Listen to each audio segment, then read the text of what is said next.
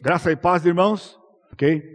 Então, nós estamos na nossa série As Sete Cartas às Sete Igrejas de, da Ásia Menor, no Apocalipse capítulos 2 e 3. Hoje nós vamos meditar na carta que o Senhor Jesus Cristo enviou à igreja de Sardes. Eu quero aproveitar esse momento também para cumprimentar os nossos é, internautas, aqueles que nos assistem pela internet. E eu quero pedir então que você curve sua cabeça nesse instante para buscarmos mais uma vez o Senhor em oração. Bendito Deus, nós estamos aqui reunidos, nós temos estado reunidos nessa noite, te prestando esse culto de adoração. Nós já cantamos louvores ao Senhor. Reconhecemos o teu reinado sobre nós, a tua grandeza, o teu poder, o teu cuidado, o teu amor para conosco. E também nós estamos aqui porque nós queremos ouvir a tua palavra, queremos ouvir a voz do teu Santo Espírito. E então que o Senhor ministre nos nossos corações. Que o Senhor fale conosco aquilo que o Senhor tem preparado e que as nossas vidas continuem sendo transformadas à imagem do Senhor Jesus Cristo, o nosso Senhor e Salvador, em cujo nome eu agradeço e suplico. Amém, Senhor. Amém. O desejo do meu coração para este tempo, hoje à noite, aqui, é que seja um momento de grande conforto para o seu coração, bem como para o coração da, daqueles que nos assistem pela internet.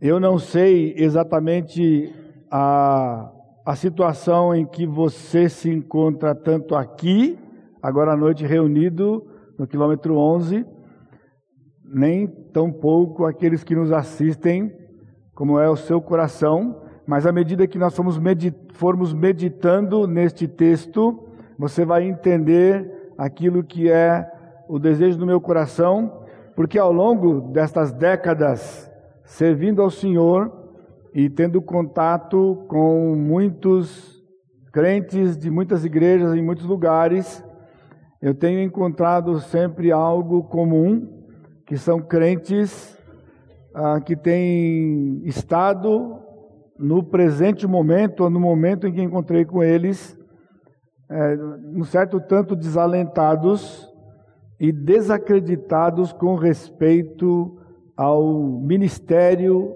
da Igreja do Senhor Jesus Cristo. Desacreditados de que seja realmente algo importante e necessário como tem sido proclamado e você talvez tenha ouvido durante a sua vida toda. Então, é, você pode estar com um coração nesse tipo, né? Desta forma, é, chegando a uma conclusão de vida espiritual de que não vale a pena.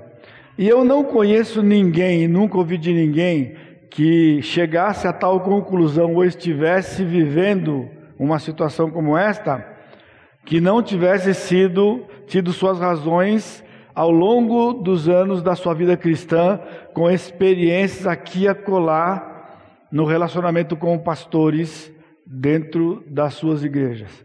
Mesmo sendo aqui uma igreja uh, que ama o Senhor Jesus Cristo, que ama os seus pastores, não está descartada a possibilidade que você esteja aqui com um coração ferido ou afetado por qualquer comportamento no sentido de relacionamento, não comportamento ético, moral, pessoal, mas de relacionamento com os pastores, os seus pastores.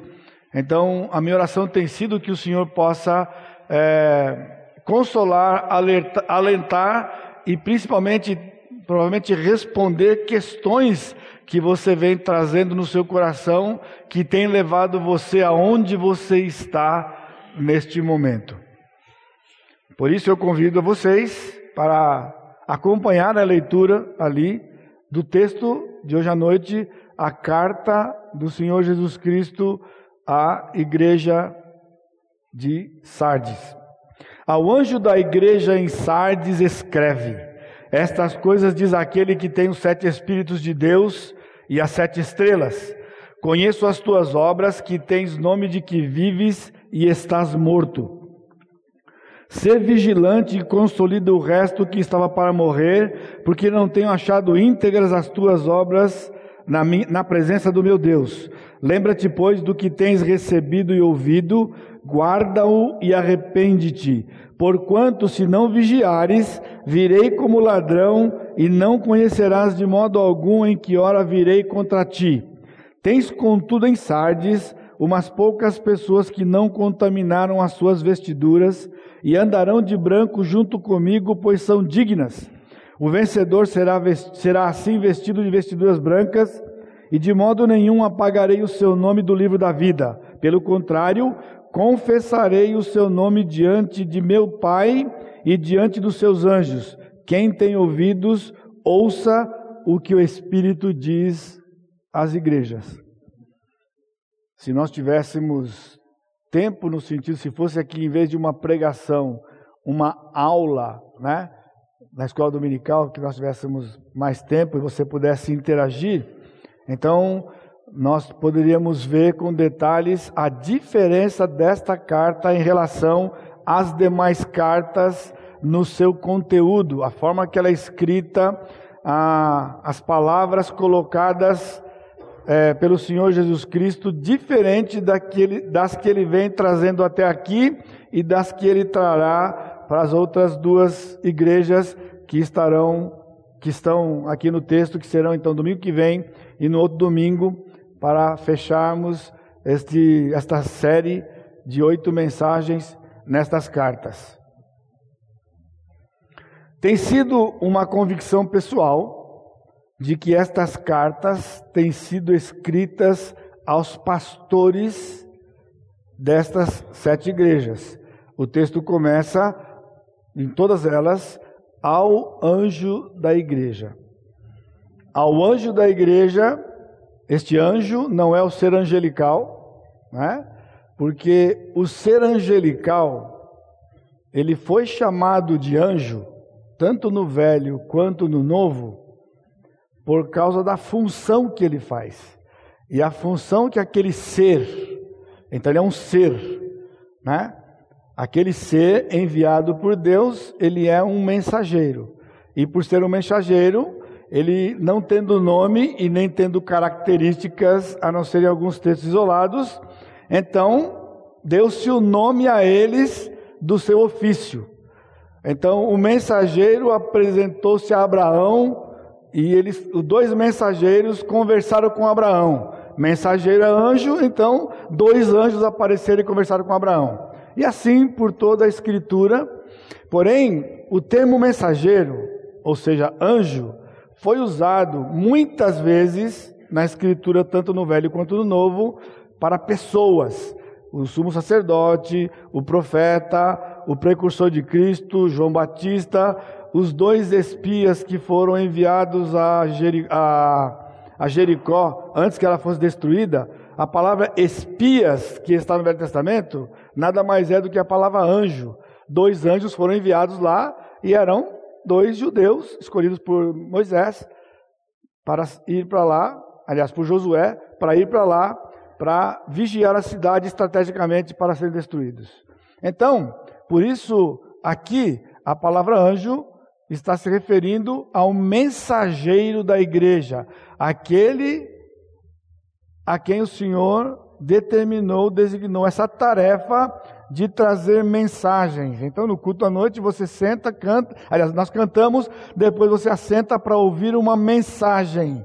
Então, quem está trazendo essa mensagem é chamado de pastor, né, ou qualquer irmão que seja designado para chegar aqui para fazer isso nada mais ele está trazendo uma mensagem do Senhor. Ele é apenas um transmissor desta mensagem e assim então é o pastor. Portanto, o Senhor Jesus Cristo aqui está endereçando estas cartas a este mensageiro responsável pelas mensagens e pela condução espiritual do corpo de Cristo local, a igreja, no caso aqui, a igreja em Sardes.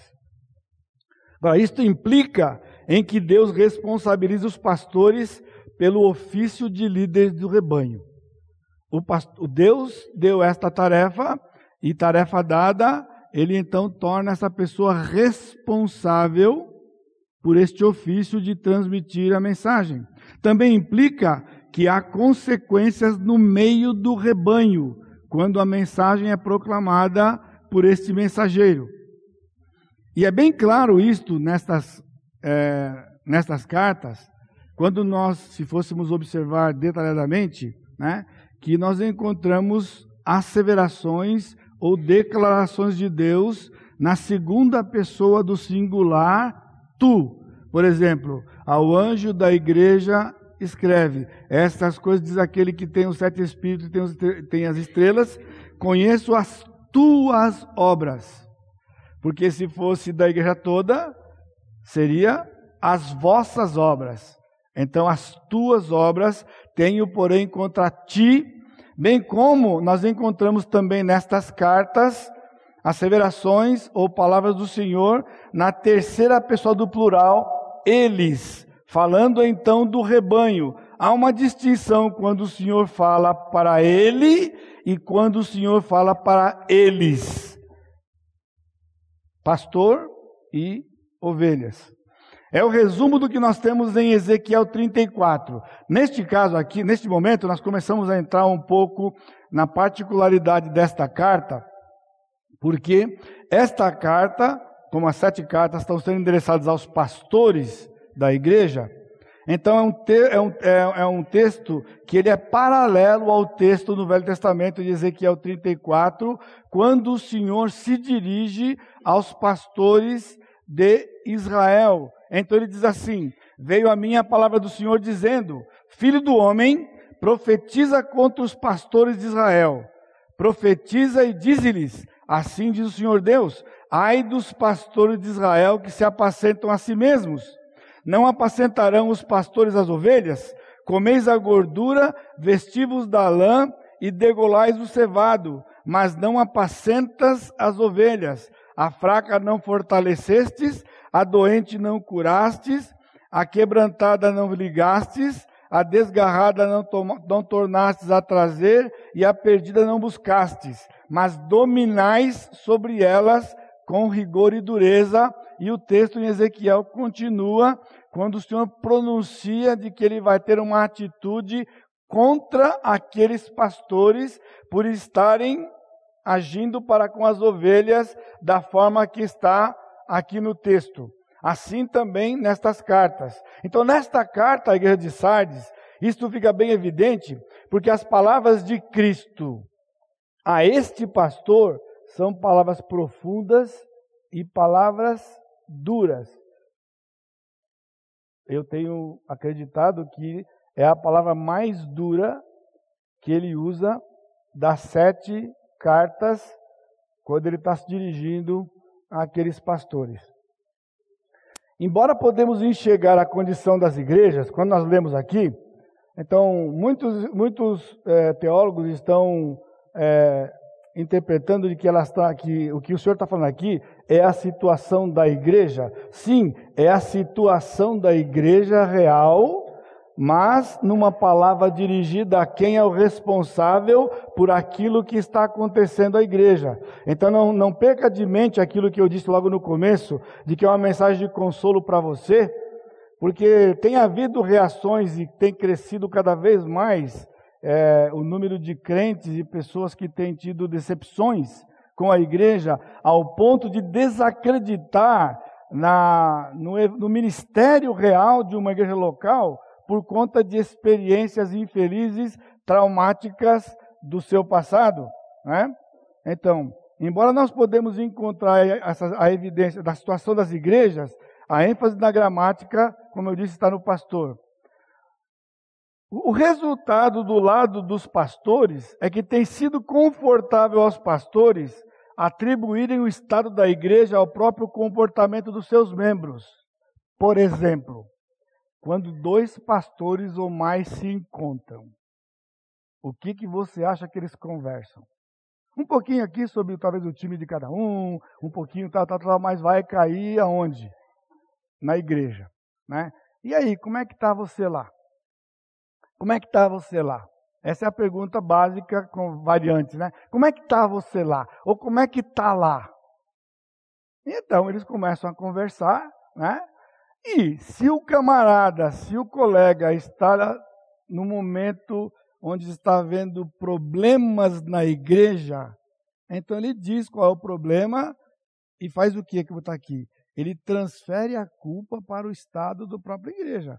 Ah, tem um pessoal lá complicado. Ah, um pessoal complicado, eles fazem assim, assim, assim, assim, assim, tem agido assim, não fazem isso, não fazem aquilo, está tá complicado, está confuso lá, ou está com problema lá, seja na área financeira, seja na comportamento, o que seja. Então, eles começam a comentar a situação e fazer esse tipo de, de, de é, trazer esse tipo de palavra para com as ovelhas que nem estão presentes, inclusive. Está entendendo o problema aqui da maledicência, o pecado, se falar mal de pessoas que não estão presentes.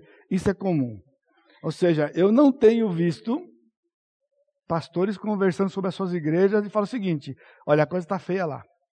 A coisa está feia, olha, mas eu sei que o problema lá sou eu, sabe? O negócio é comigo mesmo. E eu tenho buscado ao Senhor, Ele tem me mostrado uma porção de coisas, e eu estou tomando resoluções na minha vida. Não. É sempre assim. As ovelhas estão com problemas, elas são problemáticas. Ovelha é a si mesmo, ovelha é um bichinho tranqueira, ovelha. Eu estou falando conversa de pastor. Com todo respeito aos meus colegas que estão depois ouvindo das suas ovelhas o que ouviram aqui, né? O bicho vai pegar. Ou seja, não é definitivamente o que encontramos aqui nas cartas. Não dá nem tempo do pastor se defender. Se não foi um outro pastor que disse, porque se aí disseram, não acreditam. Se falar comigo, eu falar, rapaz, você não parou para pensar que é você, dá confusão. Não escuta. Agora, aqui nas cartas, o pessoal não deu nem tempo, porque é o próprio Senhor Jesus Cristo que está dizendo: Eu tenho contra você.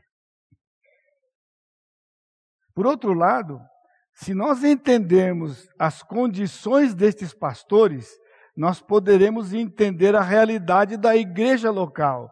A igreja local é resultado daquilo que os seus pastores fazem como ministério.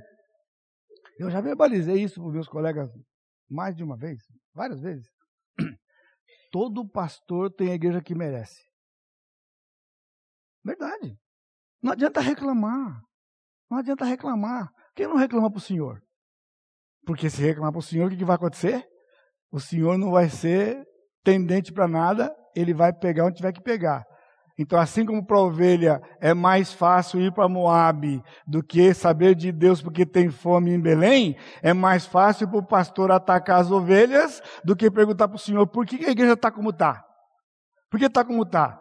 Porque se perguntar, ele vai ter que sair da zona de conforto e vai ter que trabalhar com a sua própria situação.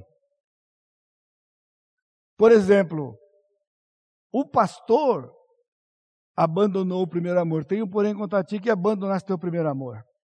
O pastor era perseguido na igreja de Esmina. E, consequentemente, a igreja também, porque se perseguia o pastor, ia perseguir as ovelhas também. Jesus disse para os seus discípulos: me maltrataram, vou maltratar vocês. Perseguiram a mim, vou perseguir vocês. Mataram a mim, vou matar vocês. O pastor tolerava o pecado na igreja. Há pecado na igreja? Porque o pastor tolera o pecado da igreja. Porque se ele pregar contra o pecado e o Espírito agir, o pecado não ficará instalado na igreja. Porque a igreja é, antes de qualquer coisa de tudo, e primeiro de tudo, é do Senhor Jesus Cristo. O pastor tolerava uma mulher na liderança. E a coisa quando João ouviu isso, ele deve ter ficado assustado, mas se ele vivesse nos dias de hoje, ele ia ficar abismado. Porque lá o Senhor disse: Você falou para para o pastor Tiatira, você tolera essa mulher Jezabel aí no meio de vocês. O que acontece hoje é que o pastor não só tolera, ele delega. Ele diz para ela: a gente pergunta para uma pessoa, por que está fazendo? Porque o pastor mandou. Eu estou aqui debaixo da submissão do meu pastor. Como debaixo da submissão do pastor, quanto Deus diz que, como Deus, quanto Deus que não pode. Não existe submissão a um homem, nem ao marido, nem ao pastor, numa questão que o Senhor deixou clara. O Senhor deixou claro, tem que ser usado, tem que ser agido como o Senhor deixou. E qualquer ordem contrária é rebeldia contra o Senhor, de quem deu a ordem e de quem submeteu aquela ordem. Então, a igreja de Sardes, isto é unânime entre os teólogos. Ela é considerada uma igreja morta. Ela é uma igreja morta. Eu li um punhado de coisas essa semana. Mais uma vez. E Sardes era uma igreja morta. Mas eu não vi nenhum arriscar um palpite. Por que ela era uma igreja morta? Porque diagnosticar a igreja é assim, como eu disse, os colegas fazem hoje, a igreja é uma bênção, ou a igreja é complicada, ou a igreja é isso, ou a igreja é aquilo. Mas por quê? Porque o pastor era descrente. Nós temos aqui diante de nós uma carta dirigida a um pastor que não era crente e pastoreava uma igreja de não crentes. Igreja morta porque o pastor era morto. Então você entende porque no começo eu falei sobre isso? Você imagina uma igreja dirigida por um pastor incrédulo. Uma igreja pastoreada por um pastor crente, fiel ao Senhor, já traz complicação para você e talvez você seja com seu coração ferido e machucado. Você imagina uma igreja onde o pastor não é crente. O que um pastor não crente prega? O que um pastor não crente ensina? O que um pastor não crente aconselha?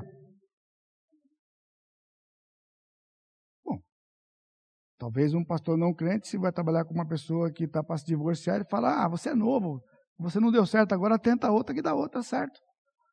Ué, qualquer pessoa, qualquer incrédulo pode dar esse tipo de conselho. Eu sinto muito que não deu certo, mas tenta outra coisa, quem sabe você vai ter mais sorte. Isso acontece muitas vezes no meio das igrejas, mesmo com pastores que são crentes. Mas o fato é que se, estas, se essas igrejas representam o todo, em todas as épocas nós temos igrejas representadas por essas sete, significa que em todas as épocas e hoje é possível que haja igrejas ao redor do mundo cujos pastores não são crentes. Quem são, não me compete. Não sou eu que tenho que julgar quem é que não é. O fato é que o texto diz que haveria igrejas do Senhor Jesus Cristo que seriam pastoreadas por homens não regenerados. A carta à igreja de Sardes segue o padrão até agora das 5 das 7. A característica de Cristo no versículo 1, como ele se apresenta, a advertência contra o pastor, que nas outras cartas é no meio, porque primeiro ele fala da virtude, depois do problema, aqui não tem virtude. Então, qual virtude teria um pastor descrente? Pessoal, essa carta é diferente das outras, porque ele tinha coisas contra o pastor e coisas a favor do pastor. Consequentemente, contra a igreja e a favor da igreja, reflexo do pastoreio dele. Aqui, quando o camarada é morto, quando o camarada é não crente, não tem virtude. A única virtude que ele vai dar, que é o elogio que vai ter, não é para ele. É para um grupo da igreja. Um grupo da igreja recebe elogio, ele não recebe, como nas demais cartas. A solução para o pecado, este elogio, então, que não é para ele, é para um grupo da igreja. E, finalmente, a recompensa, como no final de cada carta, o Senhor traz a recompensa. Por tudo isto, essa carta tem um tom especial por ser de conforto e esperança para as ovelhas que estão debaixo do cajado de maus pastores. Eu sei também que é provável e possível que haja ovelhas aqui, como na internet, que se julgam ou se entendem como tendo sofrido por maus pastores. Isso não é de todo verdade. O sofrimento tem parte da ovelha, porque nem só, ninguém sofre por causa, do, por causa do pecado de outra pessoa. Deus trabalha no pecado de cada um. Mas é possível, como em Ezequiel capítulo 34, O Senhor estava dizendo que havia maus pastores em Israel, e aqui é o consolo para você e para quem me ouve. O Senhor sabe. Ele sabia em Ezequiel 34, ele sabia em Apocalipse, e ele sabe em toda a Escritura de que homens que ele tem separado para conduzir o seu povo podem não conduzir o seu povo dentro dos princípios, mas aí tem a parte que você não sabe. Deus poupa e protege a ovelha, o crente. Por isso, se você não tem sido protegido, há algo para você refletir hoje à noite. Esta igreja tem sido considerada pelos teólogos a pior das sete. No entanto, o teor da carta é de grande esperança para as ovelhas quanto ao relacionamento com os seus pastores. E a ovelha sofre porque ela não entende o que o Supremo Pastor está fazendo ao permitir que o pastor haja como age ou faça o que faz. Em Ezequiel 34, ele disse que ele ia disciplinar os pastores, porque estavam pastoreando de maneira inadequada o povo de Israel. E o mesmo ele faz hoje. E se ele não tem feito, você saberá antes da meia-noite, perdão, antes daqui a pouco de terminar a mensagem, né, por que ele não tem feito. Portanto, os pastores serão visitados repentinamente por Cristo, que virá em defesa das suas ovelhas. Irmãos, isto é de causar temor e deveria causar temor a todo e qualquer pastor chamado. Porque esta é uma verdade, é uma máxima na Escritura. O Senhor disse aqui: Eu vou vir repentinamente contra você e, consequentemente, contra a igreja. Então ele ia visitar os pastores repentinamente, porque ele viria em defesa das suas ovelhas. Eu estou remindo o tempo, eu vou passar para vocês. Está gravado, está tá, é, filmado. Depois você pode rever isso aqui, porque são seis aspectos que nós temos aqui na carta desta terrível informação. Primeiro, os pastores estão nas mãos de Cristo, Deus mesmo. Veja o versículo 1. Estas coisas diz aquele que tem os sete Espíritos de Deus e as sete estrelas. Irmãos, a carta é tão preciosa que ela abre com uma tremenda esperança para esta igreja que está sendo liderada por um pastor morto.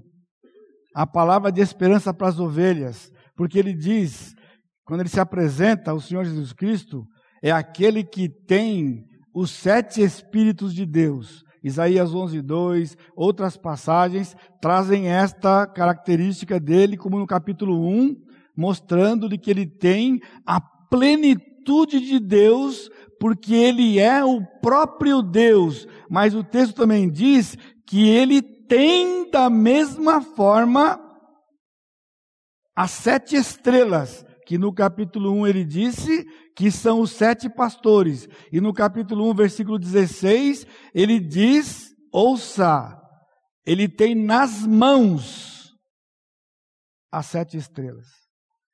Os pastores estão na mão do Senhor.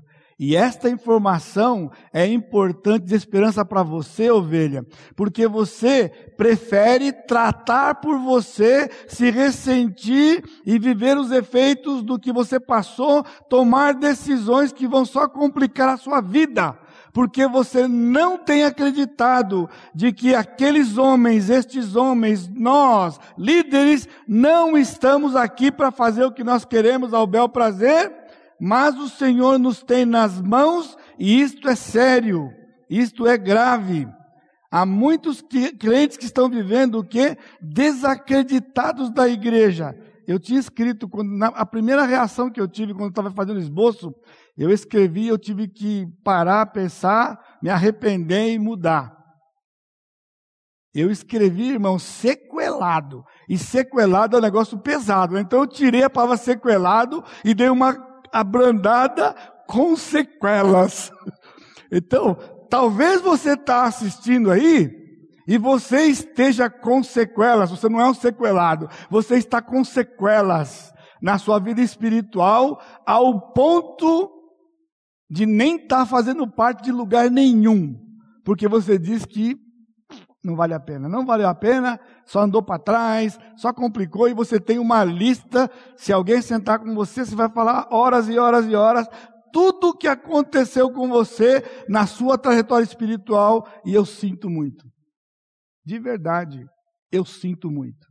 Porque não precisava ser assim. Porém, o Senhor, na sua soberania, não perdeu o controle. Ainda há esperança para você, se você entender que todos aqueles estavam nas mãos do Senhor e você fez tudo menos o que devia, de ir ao Senhor que os tinha na mão e levar a sua queixa a eles. Você é desesperançado porque você acha que pastor faz o que quer, a hora que quer e ninguém faz nada. Essa é a grande verdade. Amargurados, amargurados, aqui dentro. Aqui você fica acanhado porque você é minoria, eu acho ainda, né? Então, aqui e acolá, você fala um pouquinho aqui, mas não pega porque o outro que escutar não vai escutar. Até vai dar uma durinha em você e tal, e você vê que não tem voz aí e tal, e você fica mais fechado ainda. E vai se ressentindo, vai se ressentindo, vai se ressentindo, até que muitas vezes você toma uma decisão de ir embora para outro lugar para procurar outro pastor. E aqui você tem uma vantagem. Porque ovelha troca de pastor, ovelha escolhe pastor. Pastor não troca de ovelha. Pastor não escolhe ovelha. Deus dá, a gente aceita, agradece, louva o Senhor e caminha. A ovelha não está bom, ela fala assim: ah, tem outro lá, já passa um X nesse aqui e vai para outro lugar. Isso é simples de fazer do que procurar o Senhor e perguntar: Senhor, o que está pegando aqui? Por que está sendo assim? Você acha que Deus não vai escutar? Está escrito aqui nesse texto que ele vai escutar. Os fatos são reais. Eu não estou dizendo que aquela lista que você tem de episódios é ficção científica. Tem aqui, obrigado. Que é. Oi? Ah, saiu? Perdão. Eu entendi ele falar se eu queria água. Eu falei, não, eu tenho água aqui. Deu? Obrigado, Marquinhos. Até o PowerPoint está contra mim hoje. Você percebeu o que é pregar um negócio pesado? Até o PowerPoint não cobre. Então, por favor, quando acontecer, levanta a mão. Se uma meia levanta a mão, eu venho para cá e olho para cá. Não, eu sei que não vai estar tomando decisão, não. Você vai levantar a mão para eu, eu olhar o PowerPoint. Então, os fatos são reais. Eu não estou dizendo que você mentiu, que você está exagerando. Mas a minha pergunta é assim que funciona? Porque é assim que está na mente de muitas ovelhas. Pastor faz e acontece, ninguém faz nada. Ele é, ele é o topo da cadeia alimentar. Não tem ninguém sobre ele, ou seja, eu sou uma vítima deles. Infelizmente, há milhares de crentes nesse instante vivendo exatamente isto, porque não conhecem o teor desta carta. A pergunta é: ninguém pode fazer nada? A verdade é que os crentes não acreditam que Deus tem o controle. Opa, saiu fora. Obrigado. Ok. Poxa, na hora crucial do negócio aqui, na hora crucial da coisa aqui, pessoal. Eu falei três ou quatro, pessoal. A igreja toda levantou a mão. Na dúvida. A verdade então é que os crentes não têm acreditado que Deus tem o controle. Ou seja, o seu problema, meu irmão, minha irmã que ouve, que assiste, que está aqui, não são os pastores. O seu problema é que você não confia em Deus, não acredita em Deus. Mas essa, então vou tomar essa bordoada, eu sofro a vida inteira na mão dos pastores e o que eu escuto é que é minha culpa. Sim, porque o texto diz que Deus é Deus e não tem ninguém maior que Ele, portanto não tem um pastor maior que Ele. Os pastores estão nas mãos do Senhor. Vai para o Senhor e pergunta. E o Senhor responderá. Eu vou dar um exemplo para você. Daqui a pouco. Dentro da soberania de Deus, há pastores incrédulos. Está escrito aqui, veja, versículo 1b. Conheço as tuas obras, que tens nome de que vives e estás morto. Eu não tenho entendido que ele disse que a igreja estava morta. Ele disse que o pastor está morto. Você está morto. Você está morto. Portanto, você é um incrédulo. Quer ver? A igreja é o reflexo do pastoreio, isso é sério. Ah, se os pastores crescem nisso. Porque é muito fácil, irmãos, como Adão fez, transferir o seu pecado para Eva. Os pastores transferem os seus pecados para a igreja. Os pastores transferem as suas inadequações às ovelhas. Isso é fácil. É fácil falar que foi ele, foi ela, ou são eles. Mas o Senhor não aceita isso. Não aceitou de Adão e desde então não aceita de ninguém. Por isso o Sardes era considerado uma igreja morta. Ele disse para aquele pastor: Tem nomes de que vive estás morto. A quem? Tem autores que até dão o nome do cidadão aqui. Porque aqui eles estão dizendo que é feito um trocadilho da palavra estás vivos, que vivo é zoe, que vem de vida. Zósimos, estão dizendo que é o nome do cidadão. Agora, mas ele estava morto. Ou seja, em vez de ficar atento ao que ele está morto, estão tentando querer descobrir por que ele falou que tem a aparência de que está vivo, mas está morto. Tem nome que está vivo, mas está morto. Pessoal, a coisa é simples. Efésios 2.1, nós já fizemos uma exposição de Efésios recentemente, alguns dois anos. O que, que diz Efésios 2.1? E vos deu vida, estando vós mortos em delitos e pecados. O que o Senhor disse? Que a pessoa é salva porque estava morto em delitos e pecados. Ora, o incrédulo é morto. E quando ele recebe Jesus como Senhor da vida dele, ele ressuscita, ele vive. Agora, sabe o que é a aparência de um e de outro? Porque todo ser que nasce neste mundo nasce morto espiritualmente. Todo ser. E se você está aqui, ou se você me ouve, e você ainda não teve um momento que você se rendeu aos pés do Senhor Jesus Cristo para ser o seu Senhor, esta é a sua condição. Você é morto, com todo respeito, não fique ofendido. Você é um defunto ambulante. Ou seja, é alguém vivo, tem corpo, tem cabeça, você pensa, é bem sucedido, tal, anda, tá, tá, tá, tá, mas é morto espiritualmente. É isso que era esse pastor. Olhava para ele, ele tinha tudo de, ele tinha tudo de um ser, de uma pessoa viva. Mas na verdade ele era morto. E eu quero que você saiba, você que me ouve, porque não é o caso aqui, mesmo estes pastores que o Senhor está fazendo menção aqui, que são incrédulos, estão nas mãos do Senhor. Eles não são soberanos em nada. Soberano só existe um nesse universo, e é o nosso Senhor Jesus Cristo. Veja o caso de Saulo de Tarso. Saulo não era pastor, mas perseguia os crentes. Ele era um líder do povo de Israel e perseguia os crentes. E no texto de Atos 26, 14, porque a, a, conversão dele é Atos 9, ele repete o testemunho dele no capítulo 22, mas no capítulo 26, quando ele repete pela última vez, no seu julgamento, o seu testemunho, ele acrescenta uma frase que não aparece no capítulo 9, nem no capítulo 22. Ele diz que ele ouviu uma voz que dizia: Saulo, Saulo, por que me persegues? Essa expressão está em todas as três narrativas. Mas nesta, somente nesta está escrito: o Senhor disse mais: duro é para ti recalcitrares contra os aguilhões. Saulo não perseguia Jesus. Saulo perseguia os crentes. Mas como foi que o Senhor Jesus Cristo falou com ele? Irmãos, é tudo como está aqui, foi repentino. Paulo tinha pego, Saulo tinha pego cartas para ir para Damasco para poder maltratar, matar crentes lá. Era uma viagem comum, como tantas outras que ele já havia feito com o mesmo objetivo. Mas o texto diz, no capítulo 9: subitamente uma luz e o cidadão foi por terra. E não enxergava nada, só escutou uma voz que dizia: Saulo, Saulo, por que você me persegue? E Saulo, atônito, respondeu: Quem és tu, Senhor? E ele, ele disse: Eu sou Jesus a quem você persegue. E lá no texto do 29, ele faz a frase completa. Deus está dizendo, pra, Jesus diz para ele: Ó, o caminho que você está não é bom.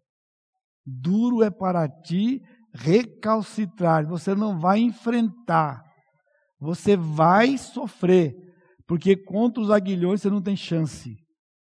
E este homem, naquele instante, se entregou para o Senhor Jesus Cristo em arrependimento e foi um homem transformado.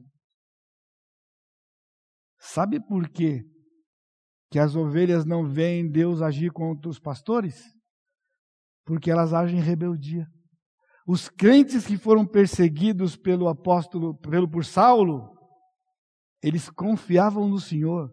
Eles não murmuravam, porque tanto quanto os pastores falam mal das ovelhas, as ovelhas falam mal dos pastores. Então eles falam, criticam, reclamam, resmungam, falam, criticam, resmungam, reagem, mudam. E aí eu pergunto: por que Deus deveria fazer alguma coisa contra os pastores? Por que contra eles? Quando a ovelha não recorre ao Senhor, recorre à murmuração. O Senhor era por eles. O Senhor é por vocês. O Senhor é por você que escuta. Ele é por você. Então busque o Senhor. E você vai ver um Senhor que age, e não tolera injustiça, e o que ele tolerar faz parte do plano soberano dele de nos fazer parecidos com o Senhor Jesus Cristo. Então não estou dizendo que nunca uma ovelha vai sofrer. Ela vai sofrer porque o Senhor tem um plano, foi visto isso na segunda carta. Em terceiro, a solução para o pecado de pastores e ovelhas. Ele diz aqui no versículo 2: Ser vigilante e consolida o resto que, te, que estava para morrer, porque não tenho achado íntegras as tuas obras na presença do meu Deus. Lembra-te, pois, de que tem, do que tens recebido e ouvido, guarda-o e arrepende-te, porquanto se não vigiares, virei como ladrão e não conhecerás de modo algum em que hora virei contra ti. Então o Senhor trouxe a solução para aquele pastor. E, consequentemente, para as ovelhas que eram incrédulas também. Pastor incrédulo, ovelhas incrédulas. Porque o pastor não pregava a verdade de Jesus, então as ovelhas acreditavam em quem? Em Jesus? Não. Então ele trouxe uma solução. Há solução para pastores e há solução para ovelhas. E há uma só solução. Ele traz cinco imperativos para o pastor. Se vigilante literalmente, desperta. Desperta. Vigia. Fica atento. Veja o que você está fazendo. Reflete em como você está fazendo a obra do Senhor quando você nem crê no Senhor. Fortalece as coisas que tendes. Ele tinha a palavra de Deus. Ele conhecia a palavra de Deus, mas desprezava a palavra de Deus. A ovelha também faz isso. Então o Senhor diz: fortalece o que você tem, investe no que você tem. Ele tinha tudo o que ele precisava. O ministério do Espírito Santo estava lá. É o Espírito Santo que salva pessoas. Essa não é a performance do pastor que faz isto, é o poder da palavra que ele é instrumento e mensageiro, agido pelo Espírito Santo. E o Senhor está relembrando esse pastor. Ele diz: lembra-te, lembra-te do que tens recebido. Sabe o que o pastor recebeu? Um chamado. O Senhor chamou um dia nós pastores para cuidarmos das ovelhas. E aquele pastor havia se esquecido. Ele pastoreava as ovelhas na sua própria força e carne. E o Senhor está trazendo para ele a solução. Lembra do que você recebeu. Paulo disse para Timóteo: Timóteo, não esquece que você recebeu imposição de mãos. Um pastor não pode esquecer do que ele recebeu, do seu chamado, e o Senhor está relembrando aquele pastor. Ele diz: guarda, guarda, guarda-o, ou seja, observa, vive esse chamado que eu fiz, que eu dei para você. É tempo ainda, não está de todo perdido. E não podia faltar, né? Arrepende-te. O que, que é? Dá meia volta. Você está indo para lá, uma mudança de mente, você muda. Então, o pastor que segue os passos 1, 2, 3 e 4 vai ao arrependimento. E então ele passa a fazer aquilo que o Senhor pediu para os pastores fazerem. No caso das ovelhas que havia na, na igreja, a conversão. Qual é a solução para uma ovelha descrente? Agora eu estou ouvindo, estou dizendo ovelha porque ele está escrevendo, ele está escrevendo para a igreja toda. E eu fiquei pensando que termo eu usaria para distinguir. No caso aqui, como era pastor, é pastor e ovelha. Se tem pastor incrédulo, o que tem também? Vocês riram, não foi? Agora ri. Tem ovelha incrédula também. E uma ovelha incrédula se ela chegar a essa conclusão, o que ela faz? Se arrepende. Ao longo desses anos, eu já presenciei isto. Triste, mas maravilhoso. Quando Deus move uma pessoa que tem sido conhecida como crente por tempos, numa, num determinado culto ou numa determinada situação, reconhece, na verdade eu não sou um convertido, e se entrega para Jesus. Houve situações que eu falei assim, a pessoa falou assim, pastor, o senhor não viu quando eu levantei a mão? Naquela época que fazia, que fazia apelo, você lembra como que era? Havia o apelo para o crente e o apelo para o descrente. Então, quando eu fiz apelo para o crente, a pessoa levantou a mão. Mas era crente, eu simplesmente nem vi. Passou batido. Porque para mim ela tem que ter levantado a mão na outra hora, quando eu falasse de rededicação. E a pessoa falou assim, mas você não, o senhor não levantou a mão quando eu levantei a mão. O senhor não falou quando eu levantei a mão. Mas você levantou a mão na hora errada. Não, pastor, eu levantei a mão na hora certa. Hoje me entreguei para Jesus. Por isso eu digo para você que está aqui hoje à noite, não está perdido. Hoje a esperança para você se renda aos pés do Senhor Jesus Cristo e você deixará de ser morto para ser ressuscitado e viver eternamente com Jesus. Não seja cabeça dura, não seja rebelde. Se curva diante de Jesus, é para pastor, é para ovelha. E para as ovelhas crentes da igreja, se você está longe de Deus, reconcilia-se com o Senhor. A solução. Mas outro aspecto de que Deus visitará os pastores repentinamente, porque ele vai vir em socorro da ovelha, é porque Deus disciplina os maus pastores. No versículo 3, no finalzinho, ele diz: Porquanto, se não vigiares, virei como ladrão e não conhecerás de modo algum em que hora virei contra ti. Virei, ele diz. Ah, meu irmão, minha irmã. Ah, você que me ouve pela internet. Se você acreditasse nisso, você não estaria nesse lado, nessa situação lamentável que você está. Porque, na verdade, você não acredita que o Senhor trata com os pastores. Você acha que o Senhor só trata com ovelha. E que o pastor é quem é. Não. Deus disse, Jesus não mente, ele disse: Eu vou vir. E eu estou dando a dica para você. Se você quer ver Deus cumprir isso aqui, não peque contra os seus pastores, mesmo que ele esteja fazendo algo que te prejudica. Crê no Senhor. Vai para o Senhor e diz: está judiando de mim, Senhor, está judiando de mim. E se o Senhor entender que é assim, você acha que ele não vai fazer nada? Você acha? Ele não tem feito porque você não tem ido lá. Você prefere falar mal, você prefere criticar. você prefere julgar. Então, se você está fazendo, por que Deus vai fazer no seu lugar? Deus está lá de braço cruzado, esperando quando você vai reconhecer que Deus só há um e busca Ele para advogar a sua causa. E eu digo para você aqui: a coisa no seu coração, não conta para outro. Por minha causa? Por causa de nós pastores? Não, por sua causa. Porque o Senhor vai retardar para agir. E você vai continuar sofrendo. Porque se a sua causa for justa diante do Senhor, ai de nós pastores. E eu digo para você, e falo em nome de todos nós, nós temos medo disso, todos nós. Não tem um aqui, pastor, que não tem medo disso.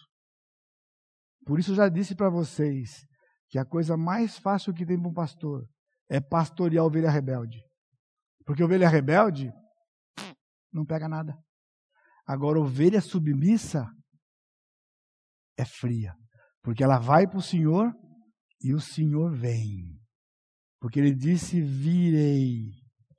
As ovelhas preferem a rebeldia a maledicência, não recorrem ao Senhor. Olha essa última frase. O trono do Senhor é um lugar seguro para você, ovelha. Vá ao trono do Senhor. Vá ao trono de graça. Deus sempre tem os seus. Há um elogio na carta e não é para o pastor. Versículo 4 ele diz: Tens contudo, nota, não era ele, tens, com, tens contudo em Sardes umas poucas pessoas que não contaminaram suas vestiduras e andarão de branco junto comigo, pois são dignas não contaminaram, andarão. E o povo ainda não acredita na eleição. Você acredita no negócio desse? O Senhor estava dizendo para aquele pastor: não importa, mesmo que você é quem você é, morto, e que a maioria da igreja é morta, não são todos mortos. Tem aí, umas poucas, mas tem aí. E essas poucas, ele diz, são minhas são minhas. Aí eu pergunto: se eles eram incrédulos, você acha que elas não sofriam também? Elas sofriam, mas recorri ao Senhor porque o Senhor disse: Eu sei que você tem poucas aí, que não se não contaminaram as suas vestiduras. Elas andarão de branco comigo. Você não tem ouvido isso do Senhor nas suas lamentações, porque você lamenta para pessoas erradas.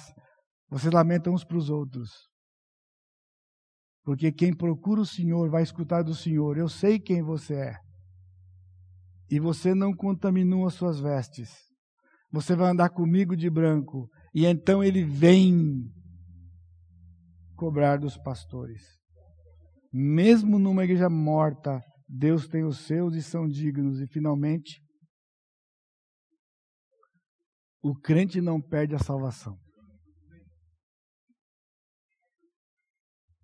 Há um grande grupo no meio evangélico que acredita que o crente perde a salvação. E é triste. Porque eles querem garantir a salvação por meios próprios, é obras. Na sua santidade, na sua devoção, na sua perseverança. Tudo isso são coisas importantes na vida cristã, mas não é isso que faz a vida cristã.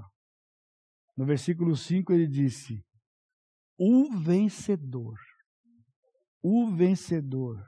Literalmente, o vencente. Eu criei essa palavra anos atrás, quando eu estudava Apocalipse lá na escatologia, né? Porque a palavra que aparece no texto original, ela não tem tradução em português.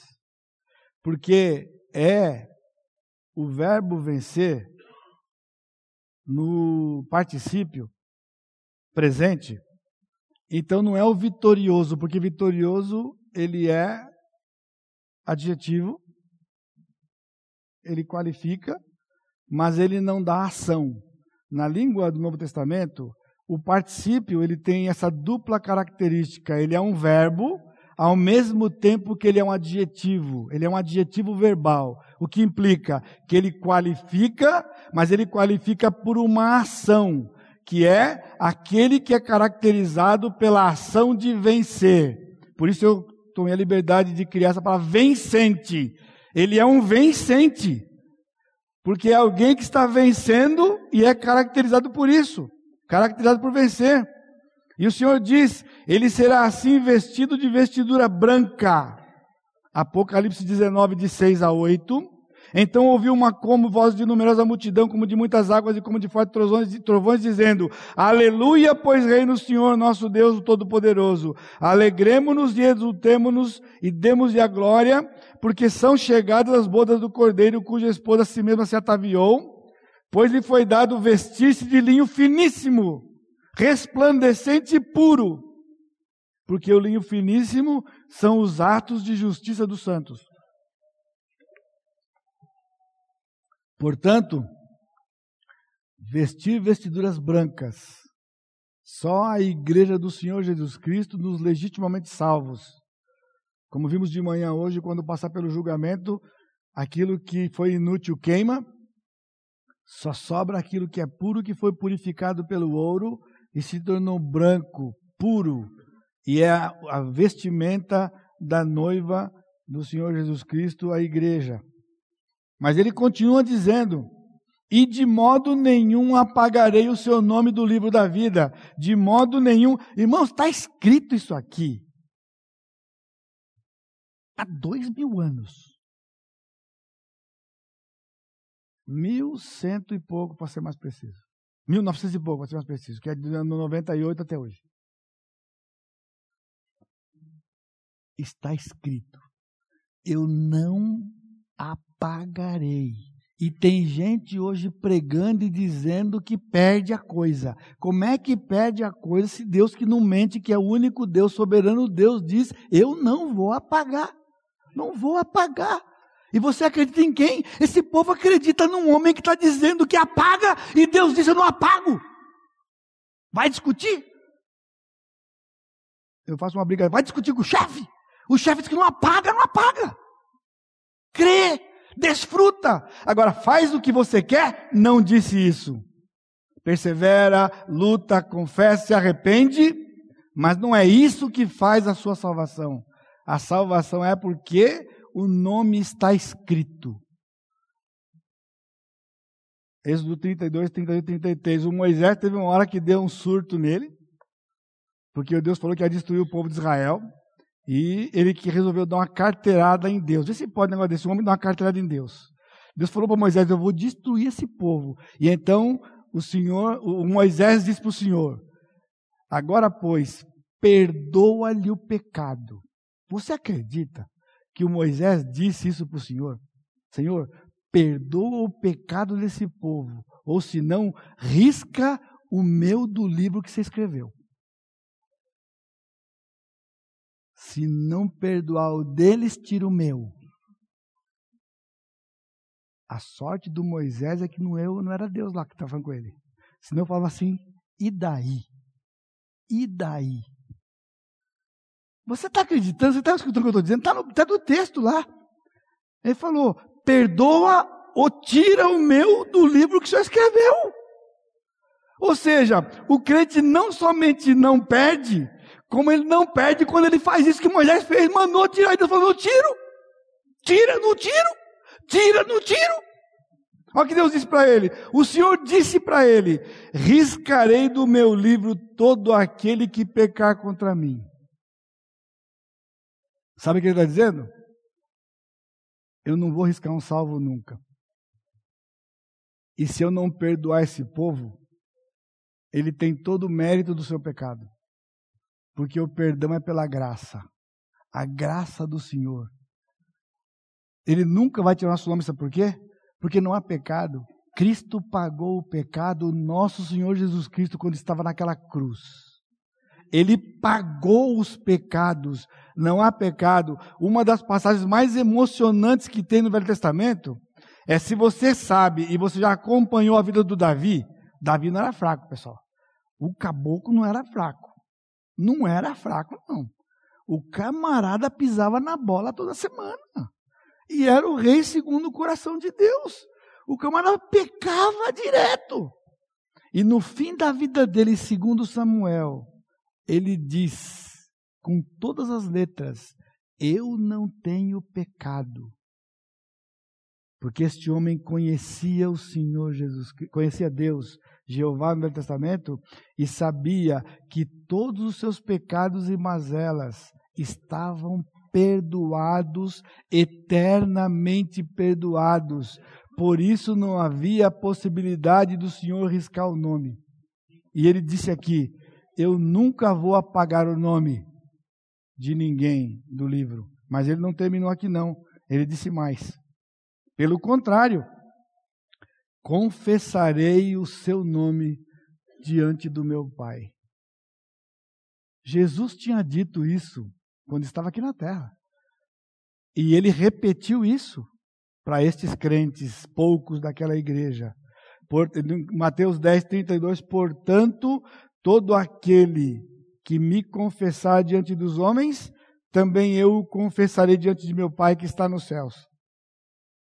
Mas aquele que me negar diante dos homens, também eu o negarei diante do meu Pai que está nos céus. Ele não vai negar alguém quando pecou. Ele vai negar alguém quando o negou. E negar o Senhor Jesus Cristo é não crer na obra que ele fez na cruz. Mais uma vez vocês estão ouvindo. Jesus fez uma obra na cruz que cancela todos os seus pecados. Confessa a Cristo como seu Senhor hoje. E ele disse: Eu confessarei o seu nome diante do meu Pai. Porque quando chegarmos lá na presença do Senhor, não vai ser Pedro que vai estar no portão. Não vai ser Pedro. O Senhor Jesus Cristo nos receberá. E quando o Pai perguntar, aqui é uma metáfora para você, se ele perguntar, o Senhor Jesus Cristo vai dizer: Eu paguei o preço. Abre o livro, olha o nome aqui. Está aqui o nome. Ele me confessou diante dos homens. Portanto, Pai, eu confesso, ele é meu. Confessar significa dizer a mesma coisa. Ele é meu. E o Senhor vai dizer: Vinde benditos do meu Pai. Entra, entra, entra no gozo do teu Senhor. Esta é a promessa do Senhor. Agora você pode continuar insistindo, não acreditando. E eu sinto muito. E vou continuar pregando enquanto eu tiver oportunidade para ajudar você a entender.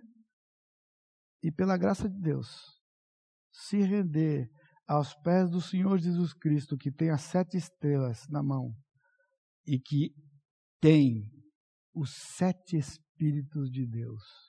Portanto, não importa o que aconteceu, você não foi vítima de ninguém. Você não foi vítima de pastor. Você tem desacreditado da igreja por rebeldia do seu coração. É triste você que me ouve, porque provavelmente seu coração está realmente machucado, mas é a esperança para você. Reveja como foi o seu comportamento desde então.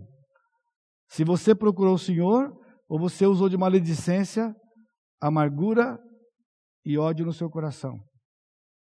O seu estado é resultado do seu próprio pecado, de maledicência, amargura, ódio e rejeitar o Senhor. Por isso, busque o Senhor. Leve ao Senhor a sua queixa, confesse o seu pecado, se arrepende da sua atitude, e o Senhor sarará o seu coração, e isso lhe basta. Porque você quer vingança para com as pessoas? E o Senhor não vai compactuar com você, porque não é assim que funciona. A Ele pertence a vingança, e Ele sabe quando fazer e o que fazer. Ele disse: Eu virei inesperadamente e agirei. E se Ele não vier, tem uma razão porque não veio. E que o Senhor possa consolar o seu coração e trazer esperança para você de que a igreja local é uma instituição do Senhor Jesus Cristo, que é o local onde se reúne parte da sua noiva. É dele, não é invenção de homens. Funciona. E você ainda pode experimentar desta igreja que funciona para a glória do Senhor. Amém? Curva sua cabeça. Amado Deus, nós te bendizemos mais uma vez. Pela tua misericórdia e graça, pelo teu amor para conosco. Pai, o Senhor é conhecedor dos corações. O Senhor conhece profundamente as nossas vidas. Pai, que o teu Santo Espírito aplique estas palavras de consolo aos nossos corações, para que então nós vivamos as bênçãos do Senhor, que haja arrependimento. Pastores, ovelhas, naquilo que o Senhor requer de cada um de nós, para a glória e honra do teu nome. E que a graça do Senhor Jesus Cristo, o amor de Deus Pai e a consolação do Espírito Santo seja com todo o teu povo, hoje e sempre. Amém, Senhor. Amém.